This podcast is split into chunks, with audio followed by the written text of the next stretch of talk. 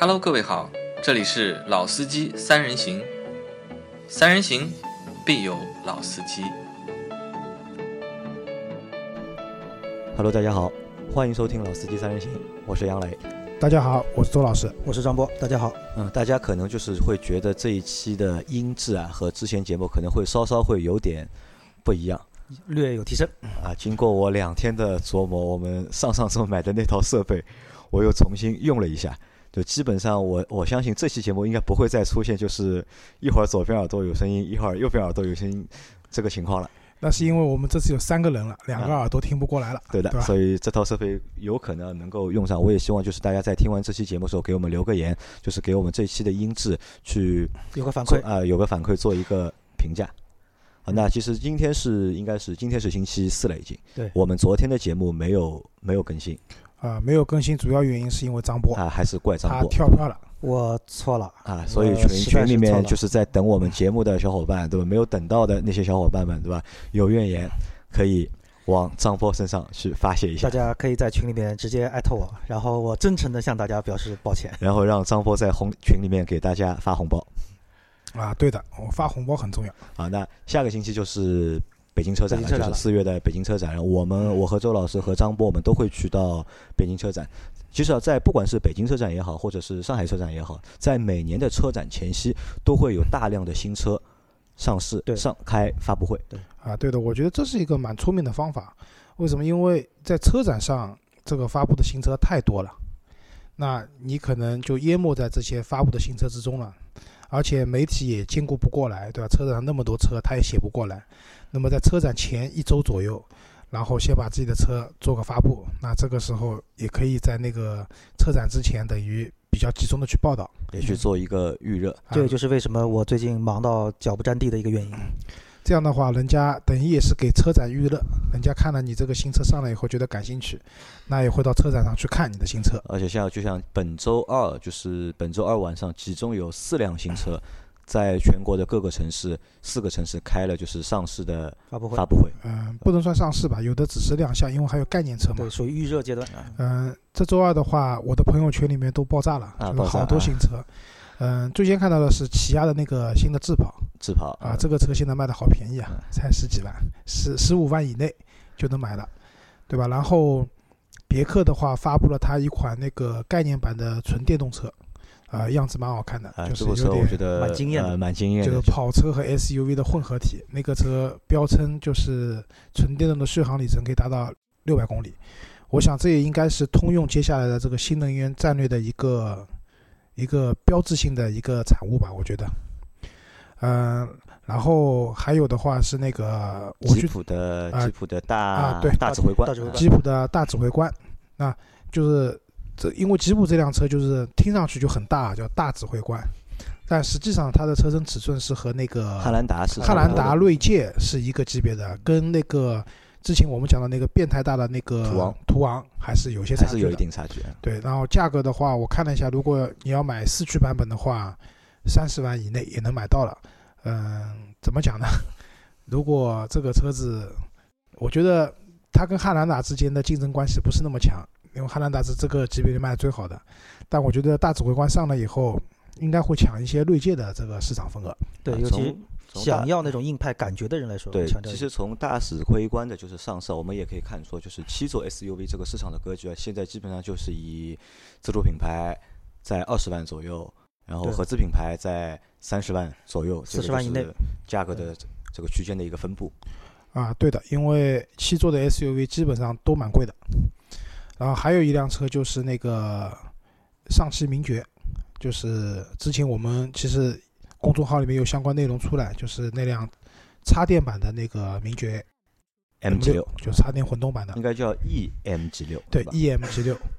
那么这个车子也也是这个车子也是上市会，然后我去参加了。啊，因为我们之前就是在去年的一些节目里面，我们报道过名爵 M 六上市的事情对，然后 所以这次我们也受到他们的，我们受到厂方的一个公关的一个关注，特地邀请我们去参加了就是 MG 六就上市前夕的一系列的活动。啊，对的。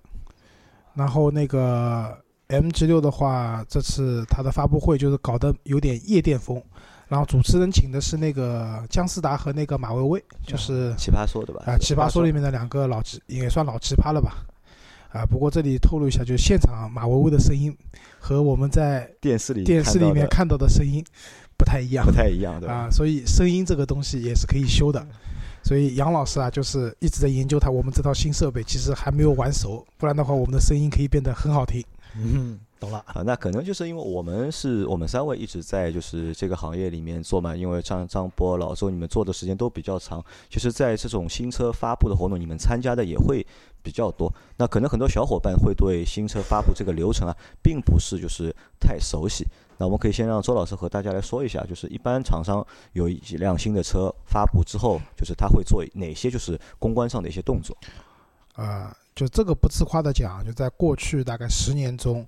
我经历过的新车上市，嗯，可能有几十台，有几十台啊，啊，对的，基本上，但是以前都是以做广告的身份，就是主机厂的供应商嘛，就做广告的身份去经历这些新车的发布。那我张波之前是媒体的记者，对，最早其实汽车媒体的记者嘛，应该也参加过很多次的，就是对，也非常新车的发布的活动。你的次数有没有周老师那么多？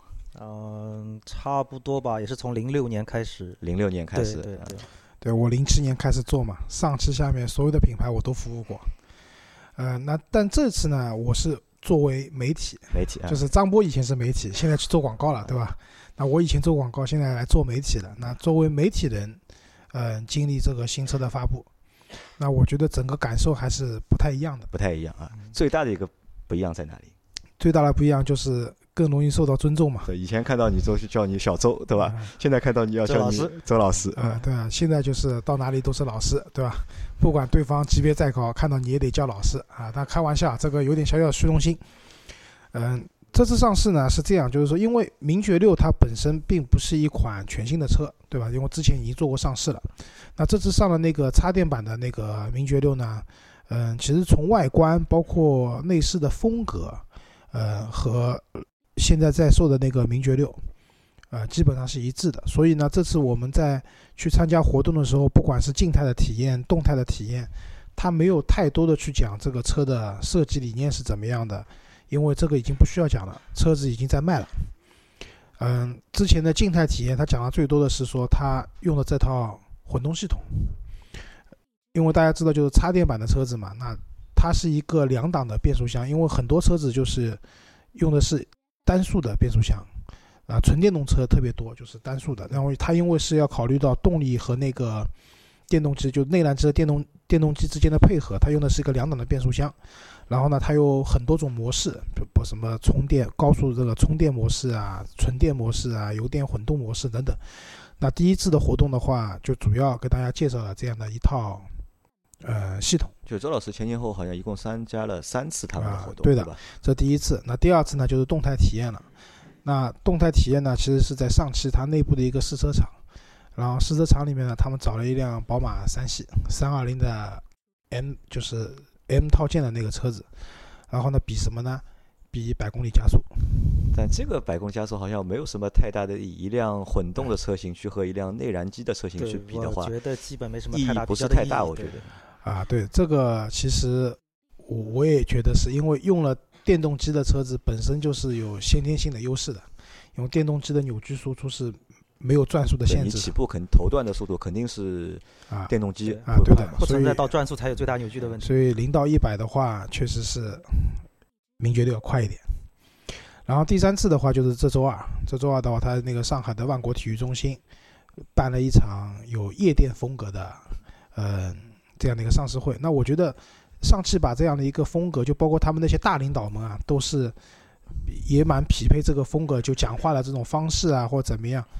我觉得还是因为他们是希望主打名爵六是一群年轻的用户，主打年轻的用户。那么用年轻的用户听得懂的话、喜欢的形式，办了这样一场上市发布会，就包括请来了《奇葩说》里面的那些主持人，主持人，对吧？那我觉得。其实上汽在这方面还蛮用心的，因为其实名爵六的话，差不多今年一季度的话，销售平均单月是破万的。因为我们之前我们每个月都会做那个销量分析嘛，虽然轿车市场卖的多的像德元朗这样能卖到四五万台，但是轿车市场里面其实能卖的多的都是合资品牌，像轩逸，对对吧？朗逸这些大众的一些车子。如果说一台嗯自主品牌，或者说我们国家自有的品牌的车子，能单月卖了破万的话，其实算一个蛮好的成绩。算一个被市场接受的一个认可度还蛮高的成绩。那但说到这里啊，倒有个问题要问周老师了：名爵这个品牌到底是合资品牌还是自主品牌？因为其实名爵也是一个有很长历史悠久的一个品牌了我们以前做过一期节目啊，就是不知道小伙伴们有没有听过啊，叫假洋鬼子和伪军，伪军，嗯，对吧？当时讲的宝沃对吧？宝沃，对吧？和那个纳智捷，纳智捷，嗯，对吧？那宝沃它本质上是德国的一个品牌，然后被买下来了以后，嗯，主打的是这种德国的这种风格，对吧？但其实是中国人自有的一个品牌了。那我觉得名爵和宝沃之间蛮像的，因为名爵确确实实是英国的一个品牌，对，而且在那些年代它是非常辉煌的一个品牌，而且它名爵当年是作为英国人来说是一个梦想，就是买到了名爵的车就是一个人生成功的一个标志。就是美国人说每家人家都有一辆雪佛兰，嗯，对，对啊，英国人说只有成功人士家里面才能有一辆名爵，对，确实是一个怎么讲，就是非常成功的一个品牌。但是后来因为经营不善各方面原因以后，这个名爵就被我们中国的当时南汽买了南。汽收购对吧？对，这个我们后面再讲，就是南汽和上汽之间当时买名爵、买荣威啊，出荣威这个品牌也有蛮多故事的。那所以其实名爵现在在国内，你说它是自主品牌吧，也不是，对，对吧？但你说它是合资品牌吧，现在也不也没有人跟你合资，那厂方有没有去谈论这个问题？厂方没有讲，就没有没有去谈这个问题？但他们讲的是血统。对血统啊，我觉得这个就是纯粹的从广告层面出来的这么一个宣传口径了。那我们正好讲到名爵啊，就简单跟大家介绍一下。那名爵的创始人叫什么？叫威廉·莫里斯，英国人。他号称用四英镑开始了他的汽车帝国的梦想 四英镑起家对啊！吧？当然，四英镑不是用来造汽车的，人家很务实的，拿了四英镑以后找了个店面，先修自行车，然后在一九二三年的时候，那个时候就是挂着名爵那个就是八角形的标的那个车子，在英国路面上已经能见到了。MG 出现了，对的然后其实是在一九二四年的时候，真正注册了这个商标 MG 的商标。对的，那 MG 什么意思啊？就是 M 是就是莫里斯，莫里斯啊，对，G 的话是叫我不知道念的对不对，叫 Garage。就其实这个是他当时经营的一家汽车的经销店，就有点像现在的 4S 四店 S。店对，对，那个时候没有 4S 店，就是他经营的这家汽车店叫做这个名字，所以它叫 MG。然后呢，最早的时候呢，他传了一部车，就有点我们讲传电脑一样的，就自己组装自己？买配件自己装买配件，装了一部车出来。然后呢，逐步逐步就进入到了这样的一个汽车的一个制造的行业里面。那么讲名爵的话呢，它其实最辉煌的是差不多在上个世纪的五十到六十年代之间。那个时候为什么辉煌呢？就那个时候名爵参加了大量的汽车赛事，而且都拿到了很不错的名次，所以才会有那个那个刚才张波讲的，就是在英国，就是大家觉得是个梦想，能买一辆名爵是一个梦想。就相当于我们现在看到法拉利，对吧在 F 一赛场跑得很厉害，那我们能买辆法拉利，啊、我觉得连梦想都不是，对吧？是奢望。对，不敢奢求不敢做这个梦，对吧？对的，但是呢，因为它中间经历过一战和二战，那一战、二战倒对名爵没有太大的影响，但是呢，到了七十年代的时候，就是逐步逐步啊，名爵开始走下坡路了。那个时候，英国成立了一家，就是一个叫利兰的一个汽车集团，应该是个联合的，就是联合了很多品牌在一起。对，对叫叫联合体，British Leland。它里面有什么啊？就是耳熟能详的品牌啊，路虎、嗯，捷豹，包括罗孚、Mini。那对，对，所以 Mini 其实也是英英国出生国血统，对对，还有名爵，所以二战之后，这个这种汽车联合体在欧洲还蛮多的。对的。但是我觉得越是联合，你品牌越多，你未必做得好。那到后面结果怎么呢？就经营不善，啊，全卖掉。然后就卖掉了。那罗孚集团被那个宝马收购了。那所以其实 Mini 到宝马也是那个这个原因在对，里面。也是这对的个对，然后就值得一提，就是名爵在被宝马收购之前，它有一部车，就是当时也可以说是我们现在讲的概念车吧，叫名爵 F MGF。这辆车，呃，在那个宝马收购以后上市的，这也是名爵在宝马集团旗下上的唯一的唯一的一部车。然后当时就是名爵 F 这辆车啊，它对标的那个竞争对手，你知道谁吗？F Type 好像对标的是，哎，我现在真想不起来了。我当年好像看过这资料这。种小跑车嘛，呃，想想看，全世界卖的最多的小跑车是哪一辆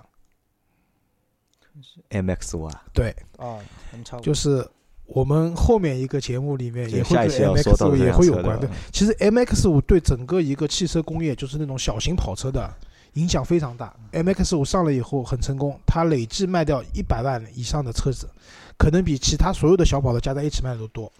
所以当时很多厂家都眼红这块市场，都出了和它类似的这种嗯小跑，车子，所以名爵 F 其实就是对标那个年代的马自达的 MX 五。那之后呢，名爵又出过一些叫 CT 的车子，这个车跟我们中国有关了。名爵的 CT 其实就是我们后面看到的荣威750和在南京生嗯，产对的，那名爵七，对的车型。那我们这里讲到了就是南汽，对吧？上汽。其实最早名爵品牌落户不是我们现在的上汽名爵，而是南京名爵，对对吧？就当时是这样的，就是罗孚嘛，反正破产了，应该是南汽收的罗孚，对吧？南汽收的名爵，是这样。南汽花钱收了名爵的这个品牌，加上它的生产线。上汽收了罗孚，对吧？收购的是发动机的技术，技术，说白了就是一堆图纸。对，就是一堆图纸。对的。然后这是二零零六年的时候事情，我是零七年进入这个行业的行业的，那个时候正赶上了荣威和名爵嗯大战三百回合的一个高峰的时候啊。然后呢，在二零零七年的一月份，南汽正式发布了 MG 这个品牌，叫南京名爵。那所以我们偶尔还能在路上看到一些当年老的一个车子，就是有哪些啊？一个叫名爵七，对吧？还有一个就是它它在归到上汽之前，最后上了一个叫 MG 三 SW。对。然后你运气特别好的情况下，偶尔还能看到 MG TF，一辆中置后驱的小跑车跑，车，然后软顶敞篷。当然，这个软顶的话，全手动打开关闭，就是没有机械的，就靠自己手。然后刚才我们讲到那个上汽，因为收购的是发动机技术嘛，那上汽自己发布了个品牌叫荣威，因为它不能，它不能用就是名爵这个品牌或者是罗孚这个品牌，所以就自己做了一个品牌叫叫荣威看上去也是 R 开头的嘛。然后呢，这里蛮讽刺的一件事情是什么？就是他收购的是发动机的技术，就是那些图纸嘛，但是最后造的那个发动机出了很大的问题，就是那个年代荣威七五零卖的最好的时候，一个月能卖到将近三千台车子。三千台车不像现在啊，动不动就几万辆。那个年代，一辆二十几万的自主品牌的车子3000很吓人能月销三千，很吓人。那个车差不多都要卖二十三万到二十五万。当然了，它的配置也是很很齐全的，对吧？二点五 V 六的发动机对，五档的自动变速箱，然后什么蓝牙电话、导航这些东西，在那个年代都有了。但比较讽刺是什么？我记得很清楚，就那一年的十月一号放放假的时候，我那个时候在农家乐吃饭，突然接到厂家公关打给我的电话，说论坛里面出事儿了。那个时候是爱卡论坛，让我们赶紧去看看怎么回事情。结果一看，就一发不可收拾，就是大量的车子在，因为它是自动挡嘛，在行驶过程中熄火。对。然后那个时候，就厂家没有办法解决这个问题，就是熄火了以后，不知道原因，也看不到故障码。那那个时候我们自己瞎猜啊，其实这套发动机的程序也是当年英国的工程师写的。来了中国以后，可能因为油品，因为各种原因，对吧？空气质量等等原因，水土不服了。但是具体问题出在什么地方，没有人知道。然后那厂家这个问题最后怎么解决？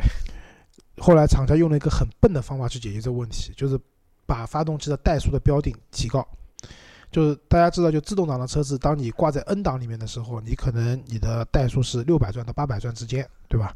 然后你挂了 D 档以后会稍微升高一点，但是那辆车为了不熄火，他把自动挡挂在 D 档，但是踩着刹车车不动的情况下的怠速标定到了一千三百转。对，就当时你开这辆车什么感觉？就是你挂了 D 档以后，踩着刹车等红灯，你就能听到这辆车呜呜呜，像在不停的踩油门。对，关于这个事情啊，就是说当年因为周老师那个时候是广告嘛，我那个时候是媒体。当时我们其实关于这个荣威七五零的事情，我们媒体实际上是做过，我们当时是做过两期的一个跟踪报道，因为我们当时媒体会有很多的真实车主，就跟现在的群一样，但那个时候是电话联系，向我们杂志社投诉，说是买了荣威七五零，基本上反馈的问题全部是在发动机。我甚至当时我还记得，我们当年接过最夸张的一个读者是换过，换过就整换过两次发动机，依然是这个问题没有解决。因为这个问题不是发动机的问题，其实就是程序的问题，你搞不定嘛。那么，把怠速标定提高了以后的恶果是什么呢？这个车本来一个那么大一辆车，对吧？二点五 V 六的发动机，百公里油耗在十三升左右。嗯。因为那个年代的动力科技没现在那么发达，十三升其实算一个蛮好的水平了。对，对于这个排量来说，对的。但是这样提高标定以后，百公里油耗直接奔着十八升去了。对，十八十九很多。这也就最后导致这辆车从月销三千，逐步逐步降，两千五、两千，最后降到一个月卖五百台。对，当时的市场口碑真的是非常糟糕了，属于。对的。那同期那个名爵七嘛，名爵七一个月最多的时候能卖多少？知道吗？一千三百台。一千三百台。而且名爵七有一个江苏那边比较有名的车主，跟打篮球有关的，大家能想出来吗？胡卫东啊。对的，胡卫东是名爵七的车主。哦，他那么高的个子，这辆车够用啊？啊，够用。胡卫东一米九十多嘛，这个车子一米九十多肯定没问题的。啊，当然这是一个商业的问题。就说到名爵七啊，我可以插一段我当时做媒体经历的一个小故事啊。因为我们当时算是第一批接到南汽名爵七的这个试驾邀请的，我们到现场之后，其实当时远远的看到 MG 七的时候，其实我当时还是有点小兴奋的。为什么？因为我本人对英国的这种雪茄型车身，而且配上它当时有一个主推的一个墨绿色的这个颜色啊，对，没错，对，这个就是给我的感觉就是一个非常纯正的英式血统的这么车。而且当时来说，就是提前也了解了一些信息，就是罗孚可能是偏家用一些，MG 就是偏运动的。所以这么一个雪茄型的车身，这么漂亮的颜色，又有这么一个运动的这个这个所谓叫基因在，当时非常激动。然后慢慢的走进这个车边的时候，就这个激动变得越来越小，就是可能当时在那个情况下，就整车的什么装配啊、油漆的感觉似乎都不是很好。但是整个在我们当时因为这个车，我们后来是开回来试驾了大概有一个星期。我当时在媒体上，我记得我当时写过他的试驾报告，我里面特地提到了一句话，就是当这辆 MG 七。行驶在夜晚的这个这个都市的路上的时候，你真的还是能够感受到非常浓厚的这种英国的那种那种气质在里面。尤其它中间那个发黄的那个小钟表，哦，那就真的会让你感觉哇，这个气质就是一个英国车。但是我文章最后就调侃了一句，可能只适合穿梭于都市的夜晚，就白天看可能会就觉得有点问题。是这样，就是当时这个车装配工艺确实有问题的，比如说左右两边的引擎盖盖完以后，灯的缝隙是不一样的，对，对吧？然后而且第一批的名爵七 1.8T 没有自动挡，全部是手动挡，特别彰显这种运动车的风格，因为它的离合器真的非常非常重，对，非常重。就开这个车堵车的话，你的左腿废了啊！但是不管怎样，其实我我蛮喜欢这辆车，我也蛮，因为我其实从外观我我开那辆车就是其实。我是一个不太关注车子这种做工细节的人，就是什么引擎盖这边能插三个手指，那边能插四个手指，对我来说无所谓的。我我去开那辆车的时候，就是一点八 T，因为它没有配 V 六的发动机，它配直接是一点八 T，而且一开始可能自动变速箱搞不定，直接用的手动变速箱。其实那个车开起来，除了离合器重以外的话，其实给你整体感受还是真的是不是说我们自主当年的自主品牌能达到那种高度。对。我觉得还真的是不错的，而且整车的雪茄型外观真的是太漂亮啊！对的，然后这辆车子啊，胡卫东对吧？打篮球的，他也是车主。我有个就是刚才讲的一个好朋友，他也是他的第一辆车就是名爵七。我还跟他开玩笑讲，你第一辆车是南京出的，我也是，我是南京菲亚特的派利奥。对，所以我们两个人关系一直都蛮好的。他本来说过来跟我们做节目的，结果也跳票了。然后呢，就是二零零七年的十二月份啊，就是上汽就宣布正式收购了南汽。南汽，嗯啊，对的，其实就是讲的难听点啊，就是南京名爵南汽收购了名爵这个品牌和它的那个生产线以后，呃，其实就是等着给上汽收的。对，所以我们一开始我们是做荣威的嘛，因为我们上海服务上汽，那个时候就要去打压名爵，但突然有一天接到老板的通知说，打压的稍微温柔点，因为很快就是自家兄弟了。对我们当时有过一句话，就是名爵被南汽做毁了。如果当年，我就我们当时真的是就媒体圈就大家会可能会有这个就是感觉啊，就如果当年名爵直接给上汽的话，可能就是名爵就会做得更棒。啊、但是你说名爵被南汽做毁了，但我那个曾经是名爵 MG 七的车主，觉得现在的上汽的名爵还不如当年，不如当年的名爵。啊，对我。觉得感觉不一样了，对吧？对对，好，接下来讲就是我们讲讲 MG 六，就是这次的主角啊。MG 六其实最早的车型上市是在二零零九年，当时上了两部车，一个叫 MG 六，另外一个就是荣威的叫 Digital Sedan，对就是全数字五五零对吧？对，嗯全数字什么什么我忘了，就是这种什么智能什么轿车，荣威五五零。那辆车当时风靡全上海，嗯，非常成功的一辆车。对我身边好多朋友买了那个对，但是质量稳定性也堪忧。然后那个车子就是，就那个年代就这个价位车带换挡拨片的对换挡拨片，对，啊，当时是一个很大的一个噱头，但是手感真的蛮差的。就用不用就这么回事儿吧。广告那个广告做的蛮好的，对对？广告做的两两个非常外国人对吧？一男一女对吧？对，就是荣威也好，名爵也好，他们其实还是走英伦风的，就是要把英伦风进行到底的。所以在这种情况下，基本上他们的广告啊都是比较贴那种老外这种感觉。然后呢，我们又讲回到这次的那个 EMG 六的这样的一个上市的这样一个活动里面来讲，其实老周呢去参加三次活动，对吧？人家也客客气气叫你周老师。呃，说句实话呢，就是还蛮开心的去参加这样的活动，因为既能对吧看到一个新的车子，然后呢也能了解一些可能普通消费者没有那么早能了解到的一些信息。但是呢，我还是有些话呢不吐不快。是这样，就是说，大家还记得，就最早就这一代的新的名爵都上的时候呢，他们那个时候是找的是思域在哪里，对吧？就是要跟思域去对比嘛。啊，那当时包括他的车什么百公里加速对对，六秒钟啊，六点六秒好像对吧？啊，这些呢也被我们说了，因为我们觉得这个东西有点太夸张了，对吧？然后这次上市的那个 EMG 六呢，因为有插电混动，有电动机的加持以后呢，它的百公里加速就是原厂车确实能做到六点八秒左右。嗯，这对于一部十几万的车来讲，对吧？我们撇开比亚迪秦啊，那个比较变态，五点九秒，大部分的车子能跑到这样的一个速度，其实是非常快的。而且也确实在动态试驾的时候，我们也看到，就是正常开，对吧？也不用什么特，因为这个车也不存在弹射起步的问题，就正常起步全油门，然后车子大概在起步开出去两三米以后呢，也电机这个时候最大的输出扭矩到了，到轮子那边了，然后轮子开始打滑，滑了两下以后呢，就正常又开出去了，基本上就能做到一个六点八秒的速度。那我觉得这个车子是倒是实实在在一部性能还不错的车子。但是呢，就是这次呢，他找的那个竞争对手啊，思域看不上了，就那个变成宝马三系了，而且还是宝马三系的那个加了 M 套装的车型。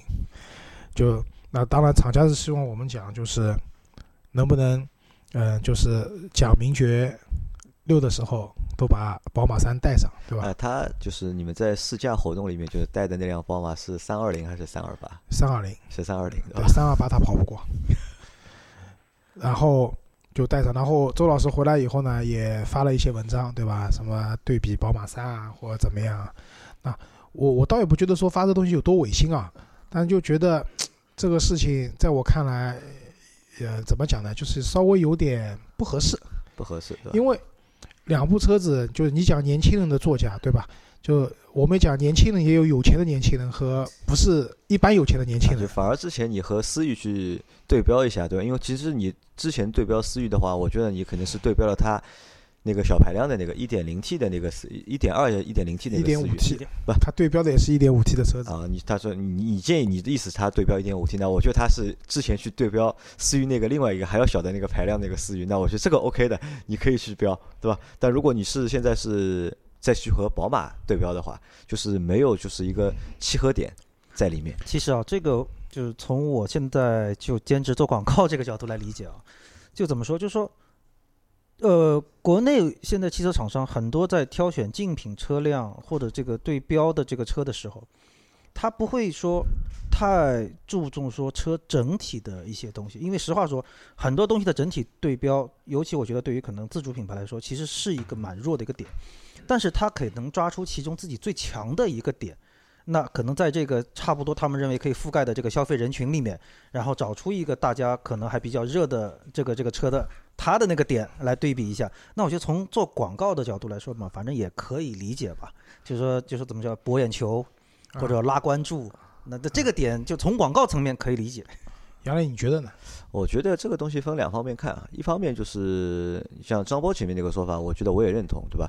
大家要找卖点，对吧？找热点，对吧？可能就是要靠一些就是他们觉得妥，可能我们觉得并不是对太妥，因为毕竟但我们还是其实以现在是以媒体人自居，不是以广告公司自居，对吧？如果我们在做这个广告的话，那可能我们也会去绞尽脑汁去想一些比较夸张或者想一些比较离谱的东西。那这是一方面。那第二方面呢，我觉得还是要看什么？要看就是用户啊，真正的用户对这个东西到底买不买单，对对吧？如果不管你之前怎么说，你天说的天花乱坠也好，或者你之前很高调或者很低调都无所谓，但最终客户买单了对，用户买单了，就是你的销量出来了市，场的认可达到一个预期销量的，那就证明你之前的这个策略或者方法，是正确的。可能是正确的。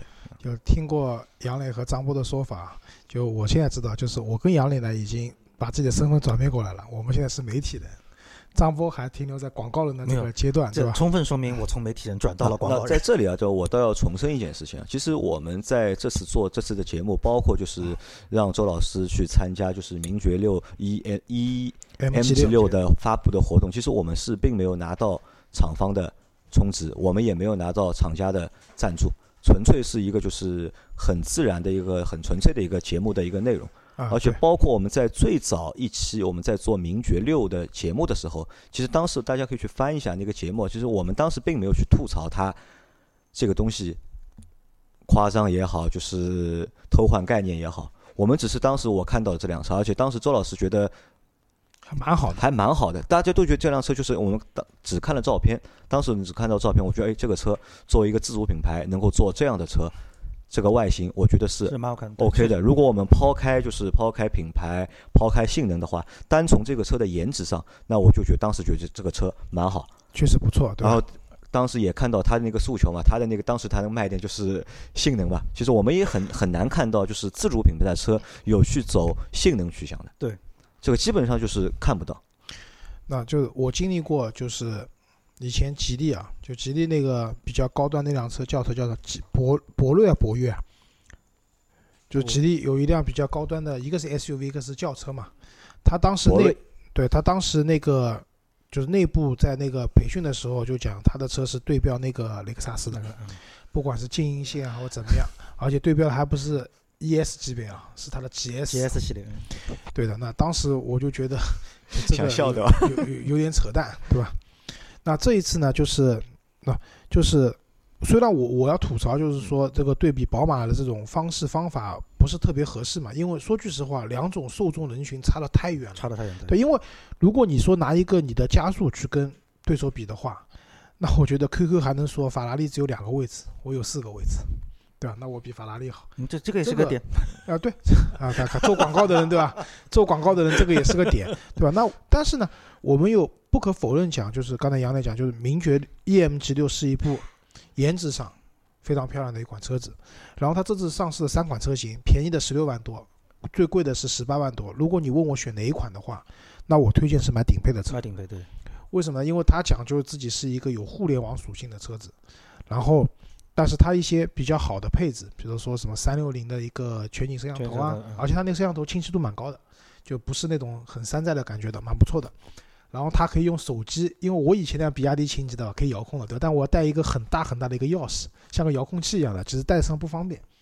但是 E M G 六的顶配的车子，它可以用手机去遥控。它这次上市会的时候，是他们于总坐在看台上把那辆车直接遥控出来的，所以车上是没有人的，对吧？包括它的什么自动泊车，对吧？然后它有很多一些呃比较高级的主动的安全配置，嗯、都在这个顶配车上有。这个车子只比低配的贵了，可能我算了一下，好像一万九左右吧万多块钱，。呃，不到两万，嗯，其实这个性价比是非常高的，对吧？然后这个车子包括它的一个，其实不光外观，它的外观其实看上去雪茄型的车身的这种元素还在，然后它的那个前脸的话，其实看看还有点像奔驰，哎，对，但也不是说看上去抄袭的，就是确实这种感觉还不错。然后内饰的设计，它用的斑马系统，就是那个导航啊这种智能的系统它都有。那这款车子其实本质上还是不错的，呃，但我觉得就是可能就是这辆车只是针对那些就是限牌的啊城，市，对，这就是我想讲的下一句话。还是有点吸引。但是 如果脱开这个限牌城市这个售价的话，可能就是吸引力或者是优势就几乎没有了，就啊，对的，因为它只针对那些对插电混动友好的限牌城市，比如说北京也不行，因为北京插电混动是不可以上新能源牌。北京要纯电嘛，纯电，对，对，而且北京现在一年发五万个新能源牌照，现在好像有好几十万的人在申请，在排队啊。就不像以前好像说三个月一定能摇到的，现在也能不能摇到也是完全看运气了。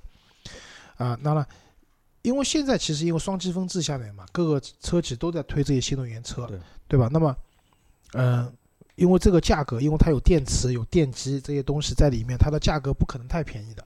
而且现在国家对插电混动的车型的补贴也低的，现在今年六月份以前的话是一万六千八的补贴，到六月份以后的话就变成一万一了，好像。就整体的补贴是退坡的，跟纯电动车比的话，补贴是少的。